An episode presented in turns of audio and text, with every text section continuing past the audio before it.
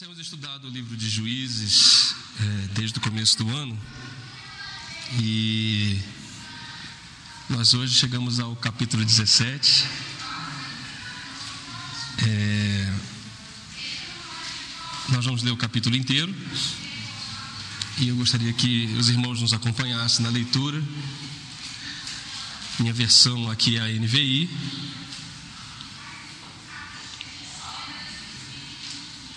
E vamos ler todos juntos. Havia um homem chamado Mica, dos montes de Efraim, que disse certa vez à sua mãe: Os 13 quilos de prata que lhe foram roubados e pelos quais eu a ouvi pronunciar uma maldição, na verdade a prata está comigo, eu a peguei. Disse-lhe sua mãe: O Senhor o abençoe, meu filho. Quando ele devolveu os 13 quilos de prata à mãe, ela disse: Consagro solenemente a minha prata ao Senhor, para que o meu filho faça uma imagem esculpida e um ídolo de metal. Eu a devolvo a você. Mas ele devolveu a prata à sua mãe, e ela separou 2 quilos e 400 gramas e os deu a um ourives, que deles fez a imagem e o ídolo. E estes foram postos na casa de Mica. Ora, esse homem, Mica, possuía um santuário. Fez um manto sacerdotal e alguns ídolos da família e pôs um, do, e pôs um dos seus filhos como seu sacerdote. Naquela época não havia rei em Israel, cada um fazia o que lhe parecia certo. Um jovem levita de Belém de Judá, procedente do clã de Judá, saiu daquela cidade em busca de outro lugar para morar. Em sua viagem, chegou à casa de Mica, nos montes de Efraim. Mica lhe perguntou: De onde você vem? Sou levita de Belém de Judá, respondeu ele. Estou procurando um lugar para morar. Fique comigo, disse-lhe Mica, seja meu pai e sacerdote, e eu lhe darei 120 gramas de prata por ano, roupas e comida. O jovem levita concordou em ficar com Mica e tornou-se como um dos seus filhos. Mica acolheu o levita e o jovem se tornou o seu sacerdote e ficou morando em sua casa. E Mica disse: Agora sei que o Senhor me, trará com bondade, me tratará com bondade, pois esse levita se tornou meu sacerdote. Amém.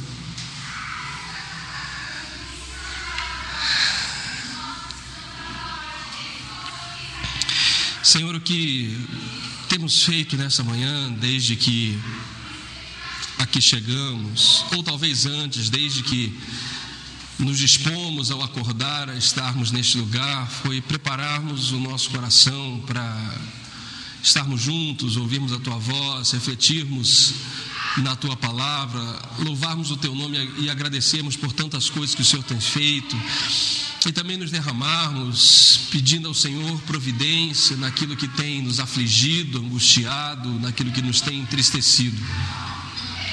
Sabemos que esse lugar não tem não tem santidade em si mesmo, mas ele se torna espaço santo quando nos reunirmos com o coração quebrantado, quando nossa oração é sincera e quando nos dispomos a falar contigo e agir em teu nome.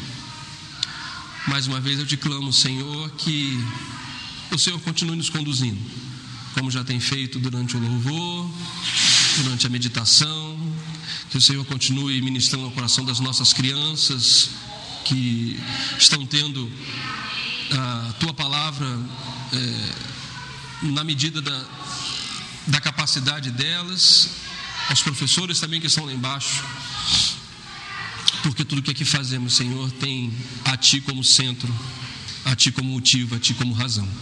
Em nome de Jesus. Amém.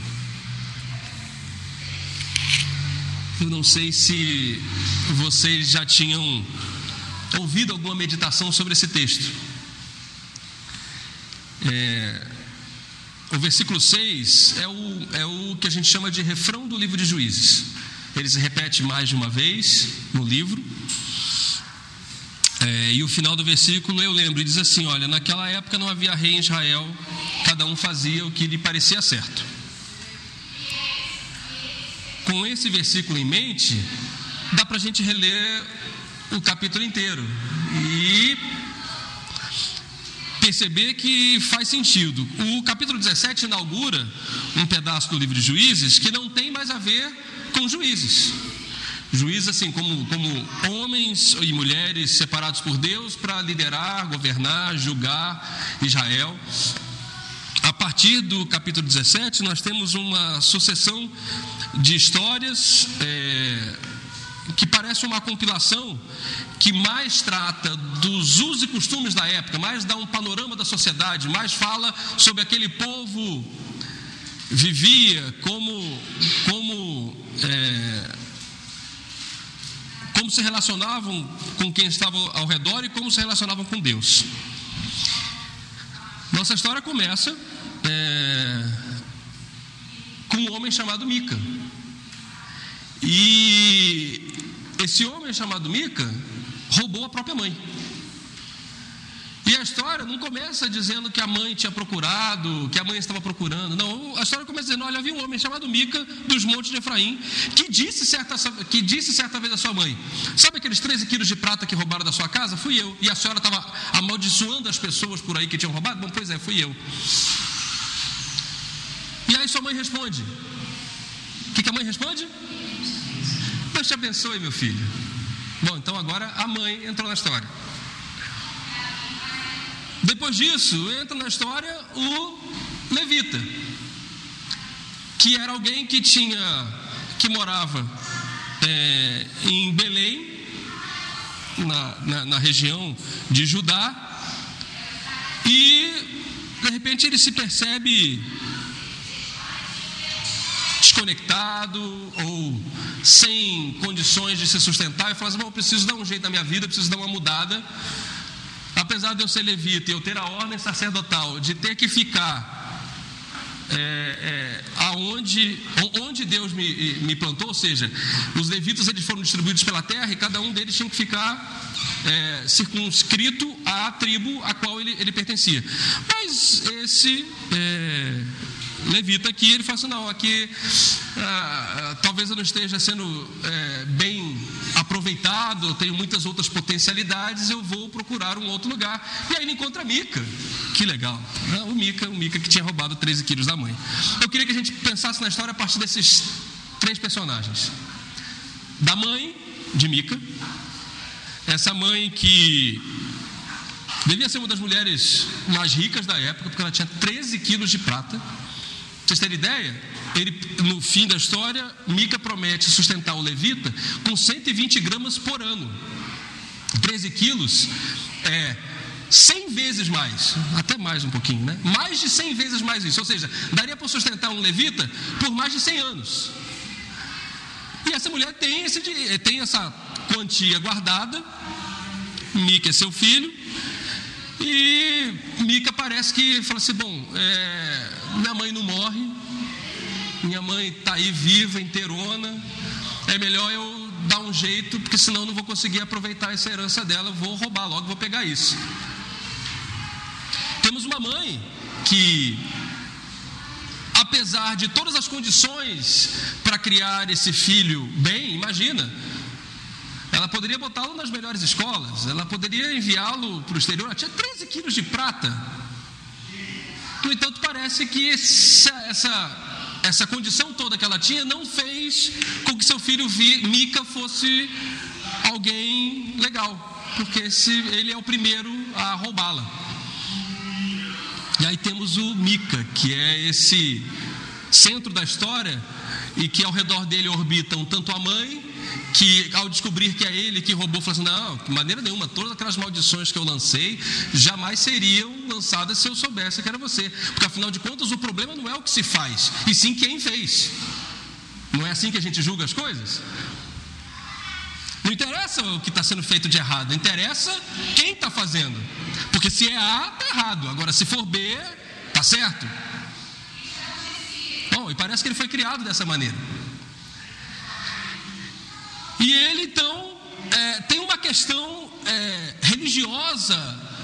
É, eu, eu, eu, eu, não sou da, da, área da psicologia, talvez eu, eu, vá usar o termo, empregar o termo de maneira errada, mas não sei se seria uma neurose religiosa, uma psicose religiosa, mas Mica pega pega, ele tem uma fixação e ele, e ele pega é, esse dinheiro da mãe, depois a gente volta nos detalhes do vai e volta, quanto que deu, mas ele pega esse dinheiro ele quer construir para si um, um, um, um santuário, ele constrói para si um santuário. E ele pega o seu próprio filho e fala assim: Bom, meu filho vai ser meu sacerdote, eu preciso resolver essa minha questão com Deus de algum jeito, essa, essa, eu, eu preciso. É, dar concretude à minha fé, apesar de, de alguma forma, estar é, rasgando tudo aquilo que é, é, os judeus chamam como preceito de como servir ao Senhor.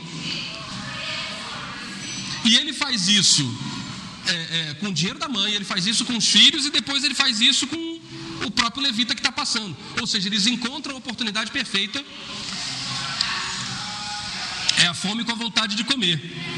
Um que está procurando alguém para que o sustente e outro que está procurando alguém para que a boa sorte dele vire. E aí o capítulo termina dizendo: E Mica disse: Agora sei que o Senhor me, tratará, me tratará com bondade, pois esse, esse levita se tornou o meu sacerdote.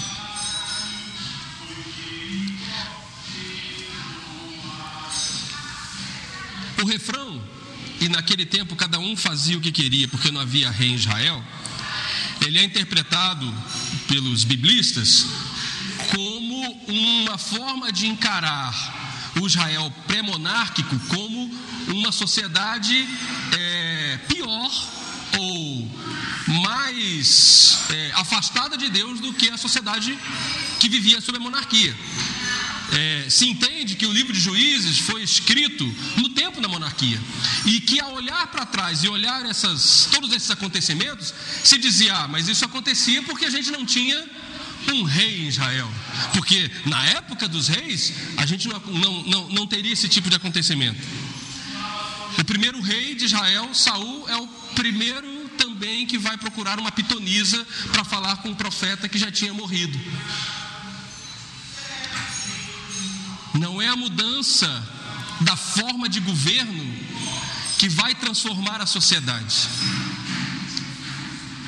É a mudança das pessoas.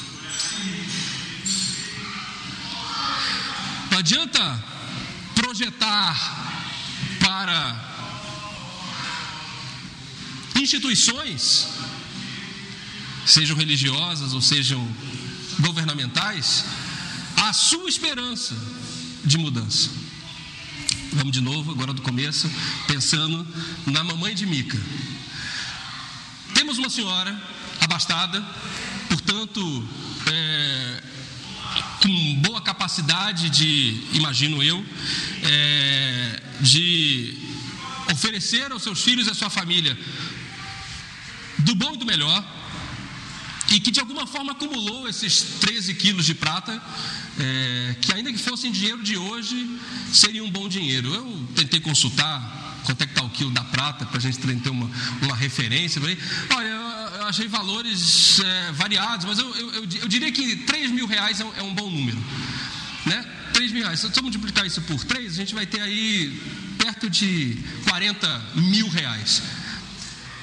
Nós estamos numa sociedade agrária não há indústria, não há é, infraestrutura. A acumulação de riqueza não era fácil. Ninguém acumulava riqueza é, de um dia para o outro, de uma semana para outra. Você não tinha. Deixa eu fazer algumas provocações.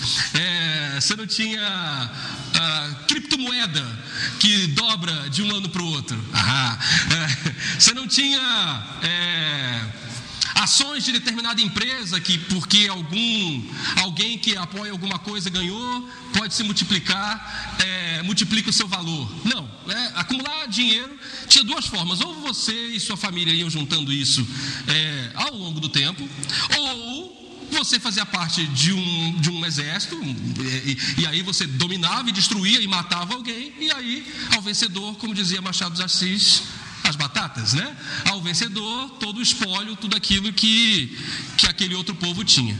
Muito bem. Nós temos essa mulher. Por ela ser mulher, não me parece que a primeira, a segunda hipótese que eu acabei de inventar, seja razoável. Não, não, não imagino que ela tenha participado de guerra alguma. Ela poderia ser viúva? Sim, mas se fosse viúva, muito provavelmente ela teria perdido essa liderança de sua casa para o seu filho mais velho, né? imaginando uma sociedade, a sociedade patriarcal como era. Mas nesse momento não, nós temos essa mulher que possuía esse, esse, esse, essa fortuna, essa pequena fortuna, e que, ao se ver roubada por essa fortuna, começa a é, soltar maldições é, a quem por acaso, a quem tenha lhe, lhe roubado. É, é difícil a gente nos transportar para esse momento, né? Mas imagine uma sociedade realmente tribal em que as casas eram é, isoladas. Você tinha grandes porções de terra que era o seu próprio cultivo, cultivo de subsistência naquela época. Então, assim, você não tinha é, cidades, né? dificilmente você tinha núcleos é, muito formados. Claro, é, a, a, história de juízes mostra é, vários ajuntamentos de pessoas sendo dominados, sendo destruídos, é, mas a, a, a, regra geral é você morar de maneira é, isolada. Então, ser roubado era mais difícil ainda carregar 13 quilos ainda hoje é um negócio é, é, é, que não é simples.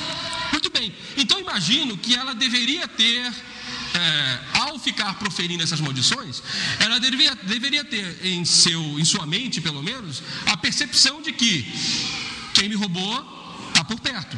Porque não faz sentido eu ficar amaldiçoando se a pessoa nem está lá, né? É, mas imagino também, por outro lado, que a a, a, as suspeitas dela recaíam sobre seus servos. Ora, alguém que tem 13 quilos de prata, com certeza vivia com servos. Com certeza tinha ao seu dispor pessoas que, que, que a serviam. Então, esses, essas pessoas que me servem saberão do peso da mão do meu Senhor por tentarem tocar naquilo que é meu. E ela é, é, profere essas maldições e a história começa com uma confissão. Mica, que é o filho, já, diz, já, já começa a história dizendo assim: olha, havia um homem na terra de lá e ele diz para sua mãe: mãe, esse dinheiro que lhe foi roubado, esses 13 quilos de prata que a senhora, é, pelo qual a senhora está proferindo maldições, fui eu. Parece que Mica começa a história bem, né? É um homem que cometeu um delito, que, que roubou sua própria mãe, ou, visto de outra forma, é alguém que fala assim: mamãe, cansei de viver na barra da sua saia. A senhora não morre, eu vou dar um jeito na minha vida, eu vou viver, me dá, passa aqui a sua herança, que eu preciso tocar a minha vida. É, e ele se arrepende, ele fala assim: não, peraí, mas a mamãe está mexendo com coisas com as quais eu tenho certo respeito, ou de novo, eu tenho certa fixação, que é esse reino espiritual. Não, não, não.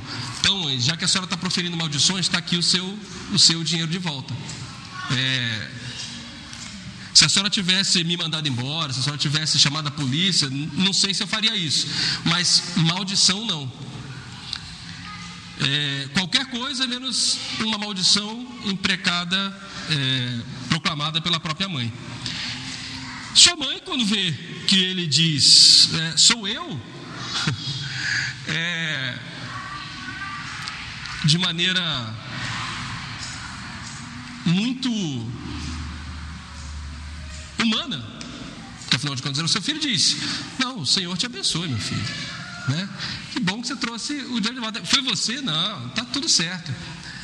É, passemos. É, eu entendo o que você fez. É, que o Senhor te abençoe pela, pela sua atitude de, de, de, de devolver esse dinheiro, porque na verdade o dinheiro é nosso. E aí o que ela diz em seguida, ela fala assim: não.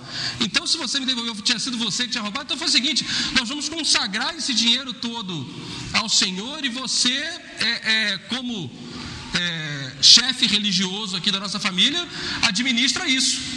O texto diz assim: olha, ele devolve os 13, versículo 3, devolve os 13 quilos de prata, e ela diz: consagro solenemente a minha prata ao Senhor, para que o meu filho faça uma imagem esculpida e um ídolo de metal. Eu devolvo a você.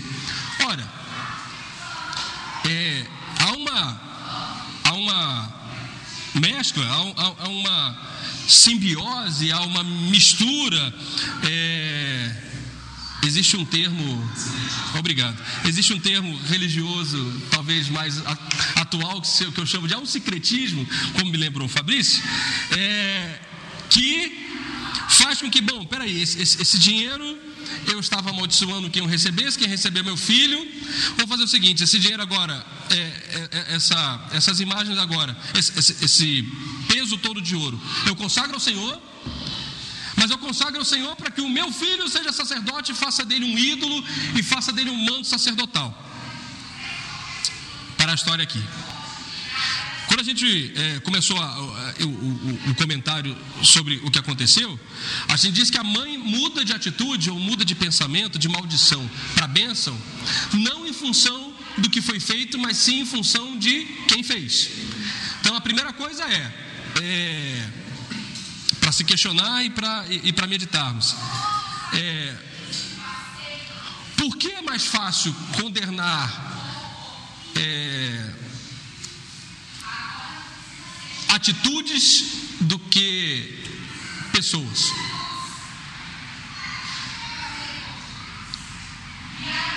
E com isso eu quero trazer para mais próximo de nós, né? É, se alguém fala em tese de algum ato, vamos pensar num ato banal. Ah, ultrapassar um sinal vermelho. Pronto é, em tese, um ato é, equivocado, proibido legalmente, que coloca em risco não só a sua vida, mas a vida de diversos outros, certo? É um ato, perguntar aqui para todo mundo, quantos acham que a gente deve cruzar o vermelho? Provavelmente a maioria vai dizer não. Mas e se eu disser que quem cruzou o sinal vermelho foi o pastor da igreja porque estava vindo atrasado para o culto e aí ele precisava cruzar o sinal vermelho? Ah, todo mundo vai dizer que ainda está errado. Mas o pastor da igreja provavelmente vai dizer para si mesmo que não, afinal de contas, havia um motivo maior, havia uma razão maior. Essa relativização de é, preceitos, de, é, de ordenanças, de conceitos, não é novidade dos nossos dias. Há aqueles que dizem que estamos vivendo a pós-modernidade. E na pós-modernidade não há mais verdade, há pós-verdade. E o que é a pós-verdade? A pós-verdade é a verdade que acomoda o fato e não que se adequa ao fato e não que narra o fato. Deixa eu tentar pensar numa pós-verdade fora do mundo político para facilitar. Ah, vamos pensar em economia? Ok. É... Liberalismo econômico. Liberalismo econômico é... é o centro do capitalismo ou não? Estou pensando, pensando em economia agora. É... Muitos vão dizer assim: não, o liberalismo econômico é uma das é, ideias fundantes do capitalismo, é, onde as pessoas terão liberdade de produzir e comercializar e, e, e trocar é, sua produção, seja seu, sua produção intelectual, seja sua produção é, manufaturada, por bens com outras pessoas. E o liberalismo vai dizer isso. Ok. Aí alguém vai dizer assim: não, liberalismo não é, não é só isso. O liberalismo é isso desde que aplicado dentro de uma sociedade é, que é, culturalmente não regrada, não, não, não limitada por regras.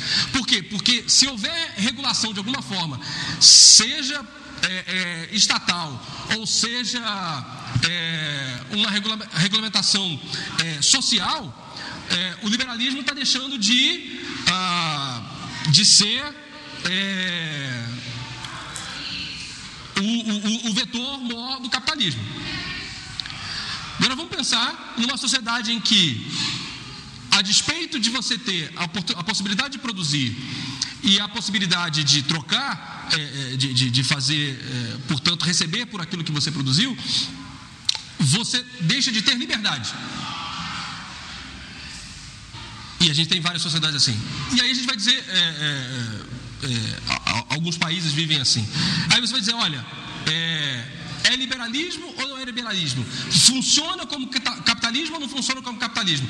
Depende. Aquele que quiser dizer que é, um Estado totalitário que domina é, as relações sem dominar os meios de produção, ele, ele, ele é um Estado é, que funciona o capitalismo para aquilo que o capitalismo tem de, libera de produção, mas ele não aceita a liberdade. Tá bom, fui.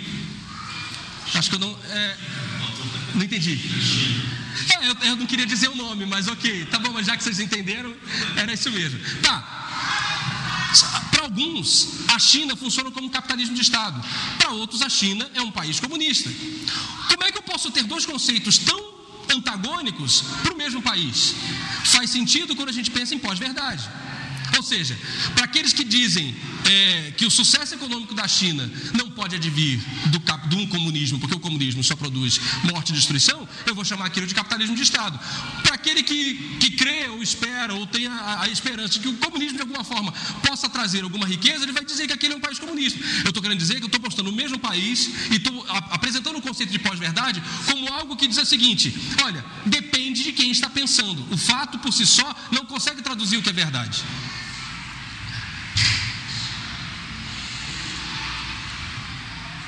Mica é, aprende a partir dos comportamentos de sua mãe que é, quem faz é mais importante do que o que se faz.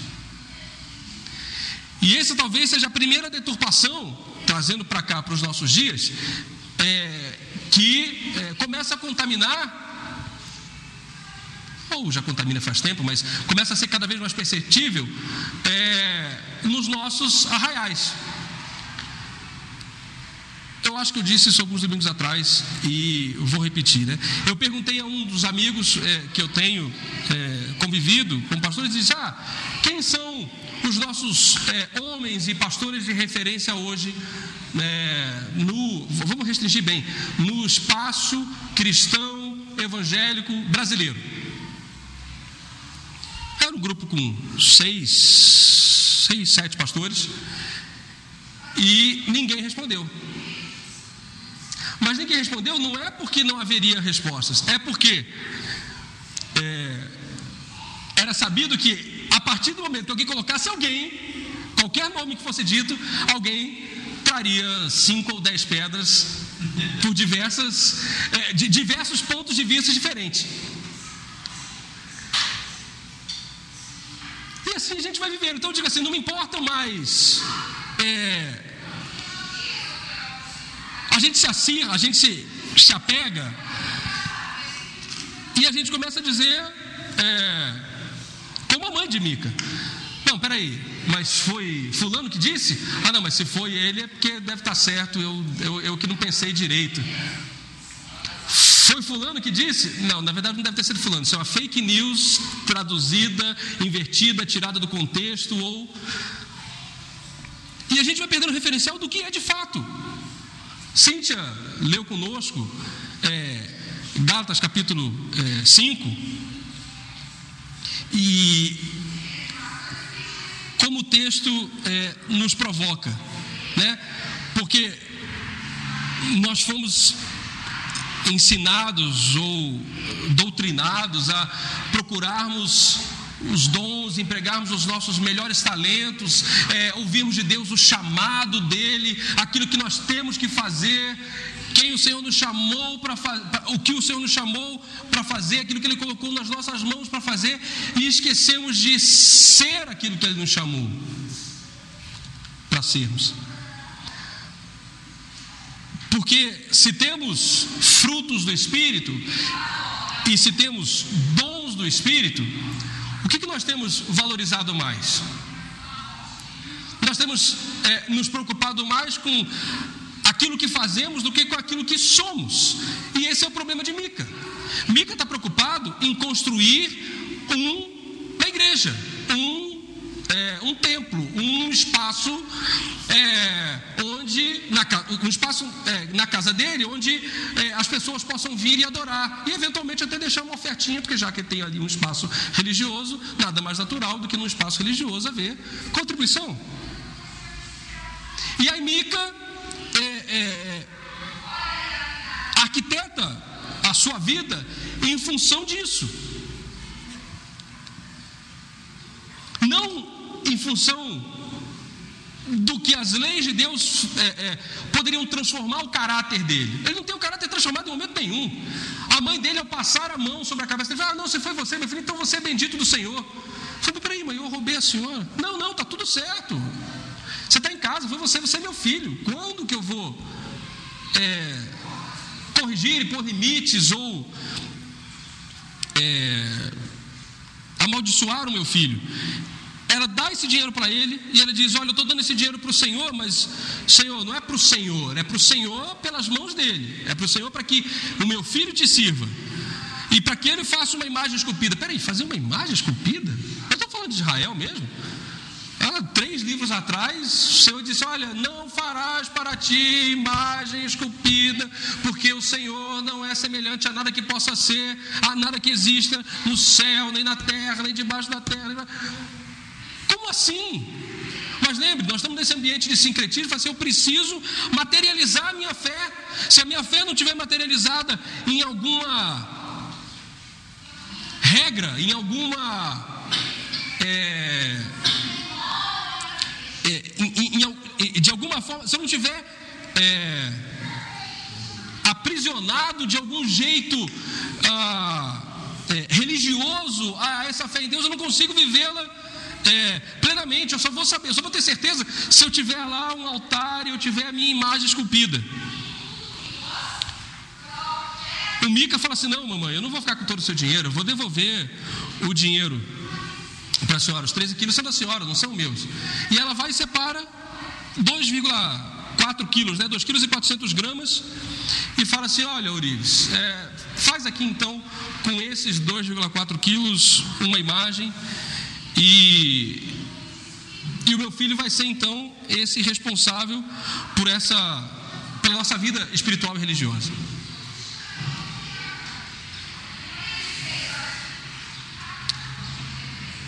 O cristianismo é, herdou isso com força.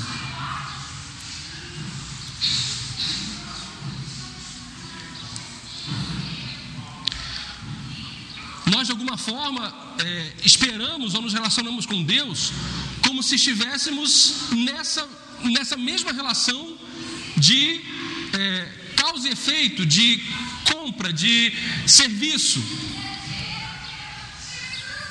Eu não separo hoje 2,4 quilos é, para construir uma imagem, mas ao dar ao é, é, contribuir na igreja, ao dar o meu dízimo, disse, eu estou dando aqui, mas como é que diz o versículo 13? Agora sei que o Senhor me tratará com bondade.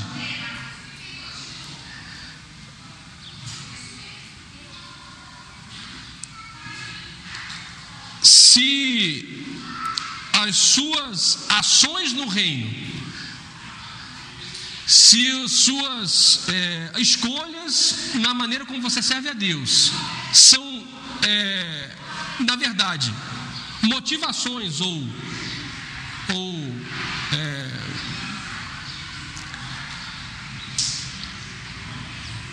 são atitudes para que o Senhor seja de alguma forma é, comprometido, enredado, obrigado a fazer algo em troca para você você está construindo um, é, na sua casa, no seu, no seu relacionamento com Deus, um, um, um altar com diversos ídolos. Nossa relação com Deus não, do, não, não deve, não pode é, é, se basear naquilo que nós podemos fazer Deus fazer por nós. Se as nossas orações, se os nossos jejuns, se as nossas reuniões, se as nossas ofertas são, na verdade, motivadas pela expectativa de que estamos fazendo isso para que agora sei que diz, agora sei que o Senhor me tratará com bondade, você transformou Deus num ídolo na sua vida. Você diminuiu o Senhor. Porque o Senhor não vai nos tratar bem ou mal a partir daquilo que fazemos. Na verdade, ele já é, decidiu nos amar, já decidiu se doar, já fez o sacrifício que nos traz vida. E nos convida a sermos esse sacrifício para os outros. Mas a gente quer é, encaixotar esse Senhor. E aí chega a história do levita. O levita, que é um sacerdote, esse sim, é, com pedigree, esse sim, é, treinado para isso, ensinado para isso. Esse levita pensa, fala, poxa, o mercado religioso aqui em Belém está meio cheio, é melhor procurar um local aí onde, onde tenha pouco levita, onde eu possa, é, enfim, exercer meu sacerdócio com frutos.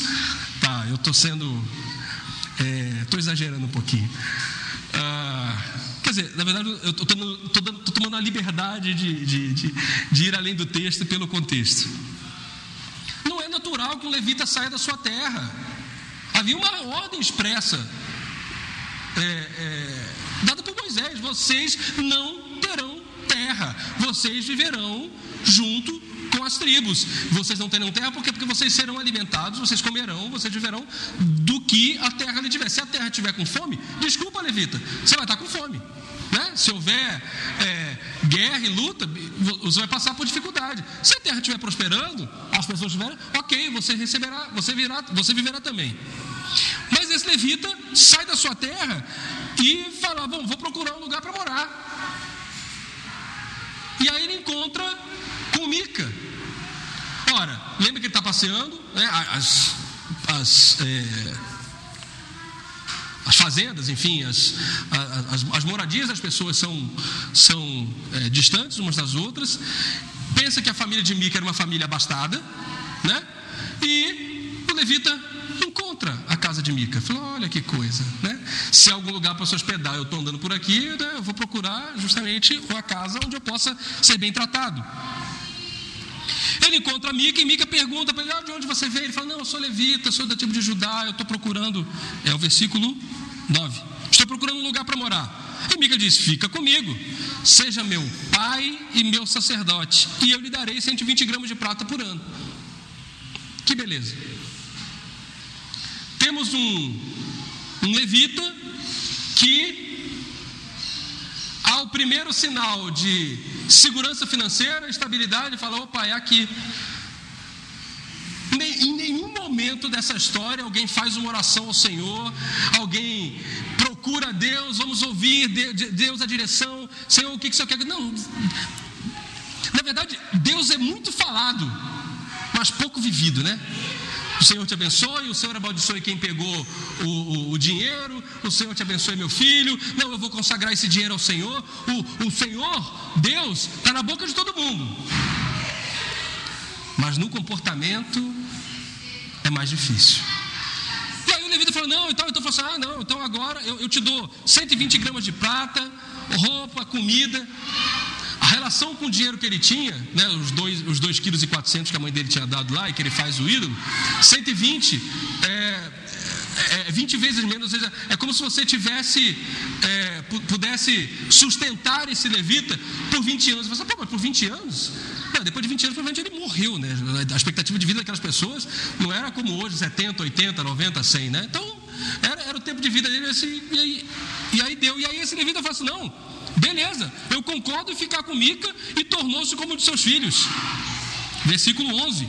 E Mica acolheu o levita e o jovem se tornou seu sacerdote e ficou morando em sua casa.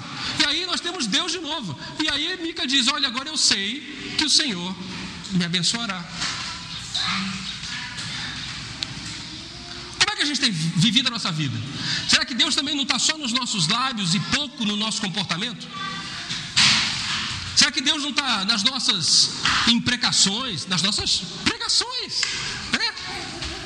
Será que Deus não está é, nas nossas conversas? Não. Foi Deus que colocou, foi Deus que tirou, foi Deus que elegeu, foi Deus que fez perder.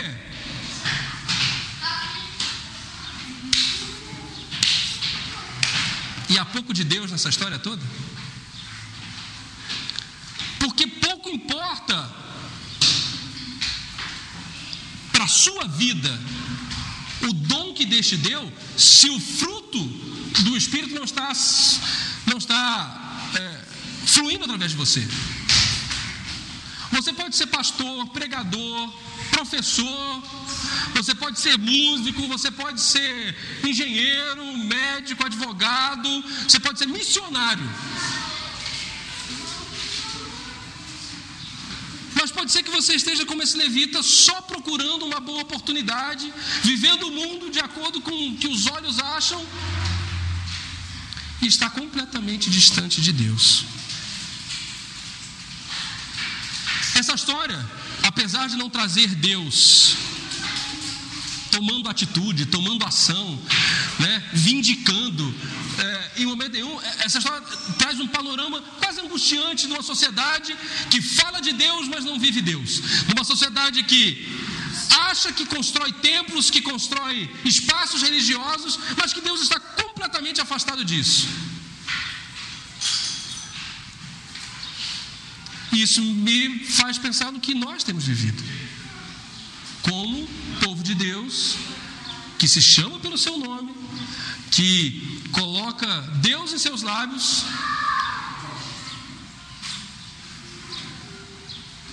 mas que talvez esteja vivendo longe.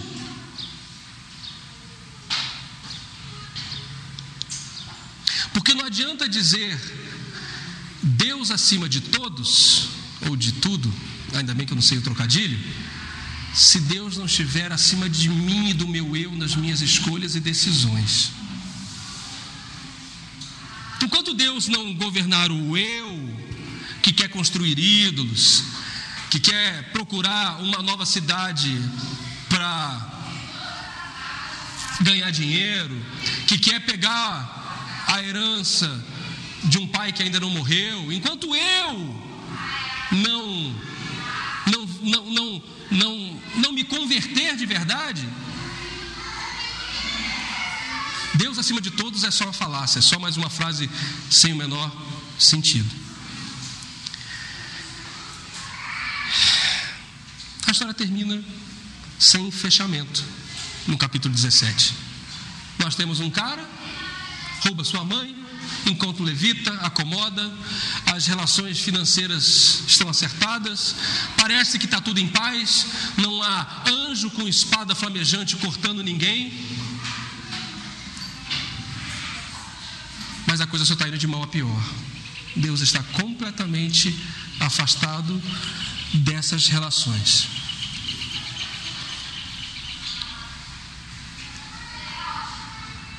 E é isso que eu gostaria que a gente guardasse no coração nessa manhã.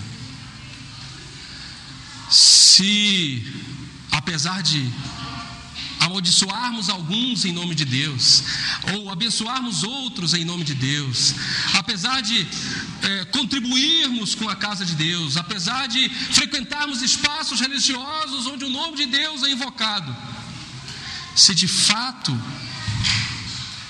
Ele tem governado a nossa vida e se temos tido frutos que comprovem isso.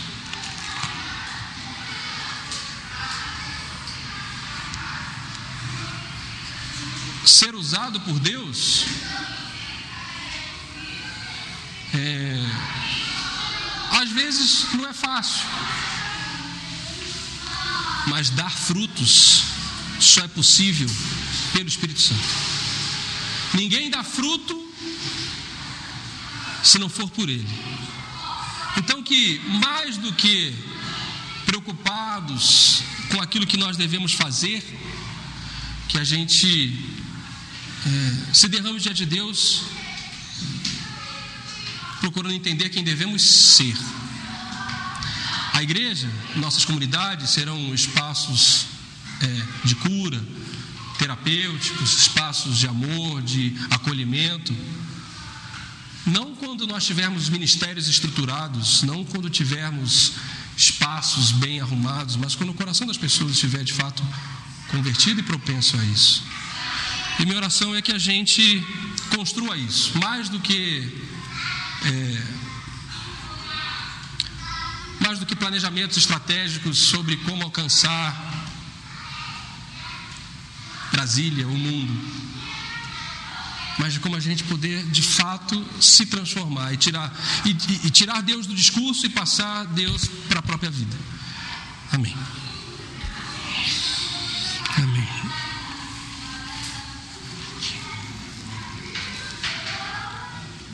Senhor, como é difícil, como é para nós impossível pelas nossas próprias forças. É, nos encontrarmos contigo e de fato mudarmos a nossa vida.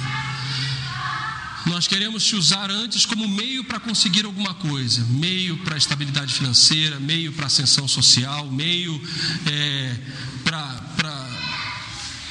sentir-se acolhido, meio para viver, é, é, é, não pertencer a um grupo social. Mas, Senhor, nada disso tem mais importância, mais relevância do que a verdadeira transformação de quem somos. Dai-nos sensibilidade, Senhor, de, de, que antes que, de, de que antes de nos mover em favor do mundo, é, possamos nos humilhar diante de Ti, de Tua poderosa mão, confessando as nossas limitações, as nossas falhas, os nossos pecados. Que ainda que não haja repreensão dos nossos líderes ou pais, ou, ou, ou pais, como é o caso de Mica, mas que o nosso coração perceba que que aquilo que estamos fazendo está errado. Não está errado apenas, pelo, apenas por aquilo que fazemos, mas errado pelas motivações que, que nos têm levado a fazer também.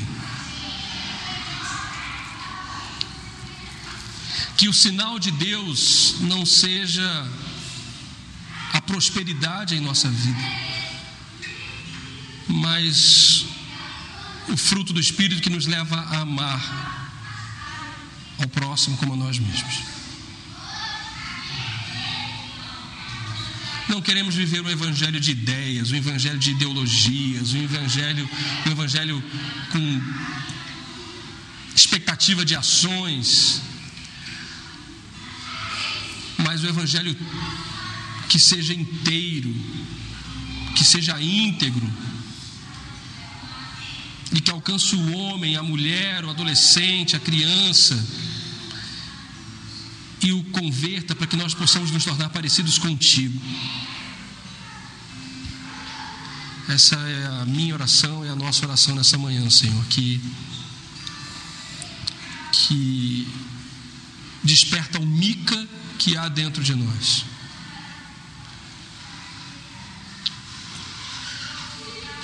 Nos desfaz da nossa religiosidade, que, que nos prende, e nos faz viver a liberdade em Cristo, a liberdade que nos leva a considerar o outro superior a nós mesmos, que nos leva a olhar o outro como a quem é que devemos servir.